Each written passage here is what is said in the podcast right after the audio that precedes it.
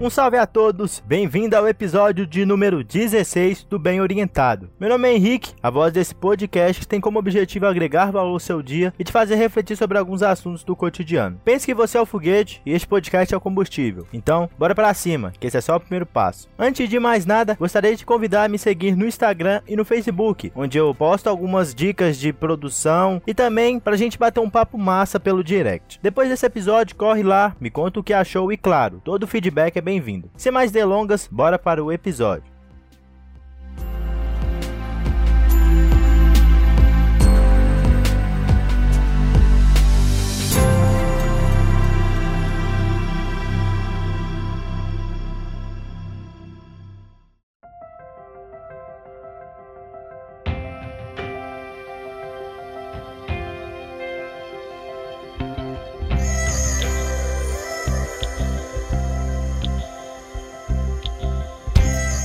Nosso cérebro está a todo momento buscando formas de automatizar nossas tarefas. Acordar cedo, escovar os dentes e até mesmo colocar o cinto de segurança no carro são hábitos que adquirimos conforme repetimos sistematicamente. Alguns hábitos são bons e outros não. Nosso cérebro não consegue diferenciar um hábito bom de um hábito ruim. Basta repetir diariamente, envolver uma recompensa para que um novo hábito se estabeleça. Talvez você tenha perdido a conta de quantas vezes começou algo e acabou deixando de lado. É muito importante dar o primeiro passo, mas apenas ele não garante muita coisa. Se você já tentou de tudo para se alimentar melhor, praticar exercícios e estudar, mas não conseguiu se manter disciplinado o suficiente para construir um hábito, partir ao meio uma atividade nova que você deseja implementar na sua rotina, melhor dizendo, optar por mini hábitos é uma ótima alternativa. Imagine um mini hábito como metade de um passo. É metade da laranja. Vamos supor que você esteja querendo começar a ler. No início você se sente todo empolgado em começar a sua nova vida vamos se dizer assim, e determina que irá ler uma hora por dia. Esse seria um passo completo, mas será que você conseguiria sustentar essa prática todos os dias? Os primeiros dias são um mar de rosas. Você acorda feliz e determinado. Tudo indica que manter essa atividade será fácil. Esse hábito já é seu. Porém, conforme vão passando os dias, a meta que antes era ler uma hora acaba sendo quebrada pela metade e assim, conforme as semanas passam, mais uma vez o velho livro que estava na sua estante volta para o seu lugar de origem. Quando digo partir um hábito ao meio, quero dizer que você pode transformá-lo em um mini hábito. Vai parecer coisa de criança, mas acredite, ao longo prazo isso funciona e você vai colher resultados nunca vistos. A proposta desse episódio é mostrar como você pode implementar os mini hábitos no seu dia a dia e assim ficar cada vez mais próximo dos seus grandes objetivos de vida.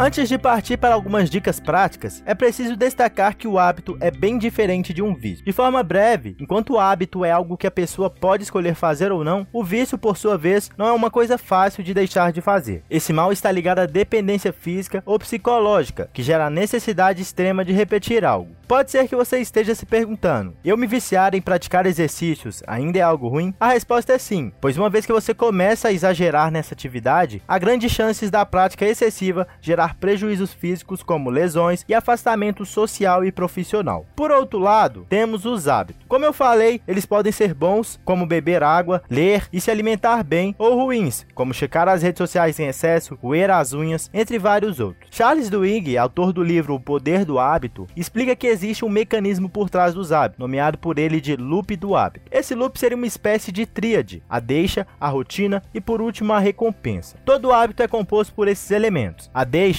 é o gatilho que cria a necessidade de adotar um novo hábito, enquanto a rotina é o percurso até a automatização deste mesmo hábito. Por fim, a recompensa, como o nome já fala, é o resultado esperado. Contudo, devemos prestar atenção se realmente iremos conseguir solidificar um hábito novo, pois quanto mais difícil é a tarefa, mais complicado complicado é a trajetória até automatizá-lo. É por isso que o mini hábito é o melhor caminho até a construção completa de um hábito novo. Então, veja a seguir três passos práticos para adotar agora mesmo um mini hábito. Dica número 1: um, escolha o hábito que você deseja implementar. O primeiro passo é determinar o hábito que você está querendo adotar. É importante destacar que nesta etapa não é bom escolher vários hábitos. Eu falo isso por experiência própria, pois quando eu soube dessa possibilidade de mudar meus hábitos, eu achava que adotar vários hábitos de uma vez só me ajudaria mas na verdade o que aconteceu foi que não consegui focar em todos e acabei não conseguindo nenhum. Por isso, aconselho que você escolha no máximo dois hábitos para maior sucesso dessas práticas. Dica número 2: escreva em um papel os benefícios que você terá ao adotar esse hábito. Agora que você tem o hábito definido, é hora de escrevê-lo num papel e analisar quais os benefícios que esse hábito vai te trazer. Se um dos hábitos é praticar exercício, escreva os benefícios da prática na sua vida. Talvez para aumentar sua autoestima, ser mais saudável, ter um corpo mais bonito, enfim. Pense e escreva o mais detalhado possível. Dica número 3: transforme seu hábito em um mini hábito. Depois de determinar o hábito e escrever os benefícios, é hora de transformar o grande hábito em um mini hábito. Como você pode fazer isso? Peguemos o último exemplo. Talvez você já tenha perdido a conta de quantas vezes tentou praticar exercício e parou no meio do caminho. O segredo do mini hábito é torná-lo tão inútil que não fazê-lo é impossível. Se você pretende caminhar, comece indo uma vez na semana e faça um percurso pequeno. Não comece querendo caminhar 10 km, comece com pouco. 3 km já é um bom começo. Depois, determine os dias que você vai ir. De início, duas vezes na semana já está de bom tamanho. Comece dessa forma e vai aumentando gradualmente. Na primeira semana você faz dessa forma,